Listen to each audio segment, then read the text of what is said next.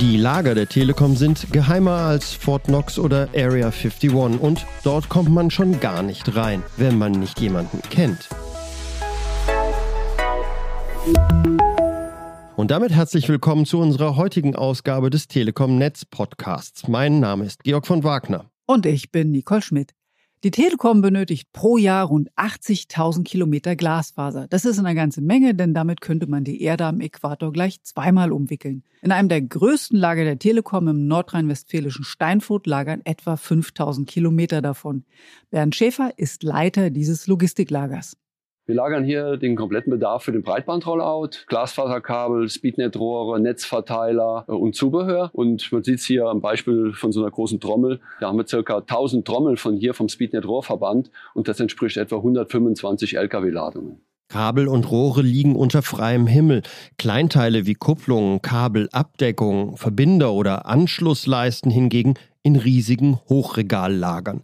Die sind bis zu 100 Meter lang und bis zu 26 Meter hoch. Dort ist Platz für 14.000 Regale oder 16.000 Paletten. Die benötigten Teile werden dabei von Roboterkränen vollautomatisch zum Weitertransport an die Technikniederlassung der Telekom in ganz Deutschland zusammengestellt.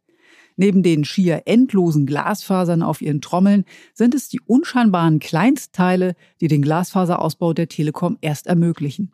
Dazu Werner Gläser vom Logistikunternehmen DHL. Zum Verbinden dieser Mikrorohre sind diese kleinen Elemente zwingend erforderlich, damit das äh, Glasfaserkabel reibungslos mit eingeblasen werden kann.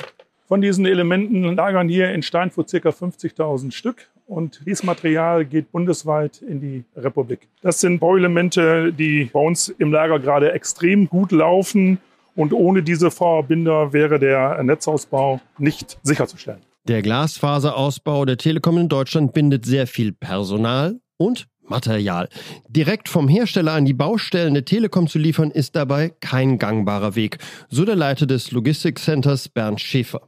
Wir befinden uns in einem sehr großen Breitband-Rollout, wo Mengen ad hoc benötigt werden. Und äh, deswegen puffern wir diese Mengen hier in unserem Lager. Und weiterhin äh, haben wir die Thematik, wenn draußen eine Störung auftritt, dass wir schnell äh, Material liefern können, sodass die Störung auch für den Kunden sehr schnell behoben wird. Auch wichtig dabei, nicht nur mit einem einzigen Lieferanten und Hersteller zusammenzuarbeiten. Probleme bei der Lieferung und in der Produktion können so auf ein Minimum reduziert werden. Um die hohe Schlagzahl von zwei bis drei Millionen Haushalten, die jährlich neu ans Glasfasernetz der Telekom angeschlossen werden sollen, aufrechtzuerhalten, musste die Telekom entsprechend vorsorgen. Noch einmal Bernd Schäfer. Wir haben bereits seit 2020 äh, erhöhte Sicherheitsbestände bei uns eingestellt, bedingt durch Corona und bedingt durch die Folgekrisen, die gekommen sind.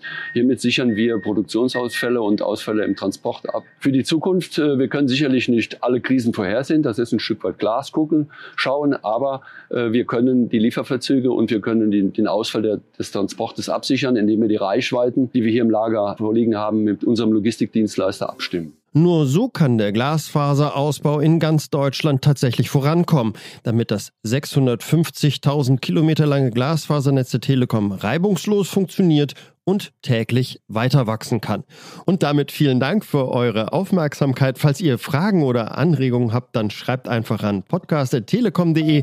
Wir sagen Tschüss und freuen uns, wenn ihr nächste Woche wieder dabei seid. Bis dahin, Tschüss. Tschüss.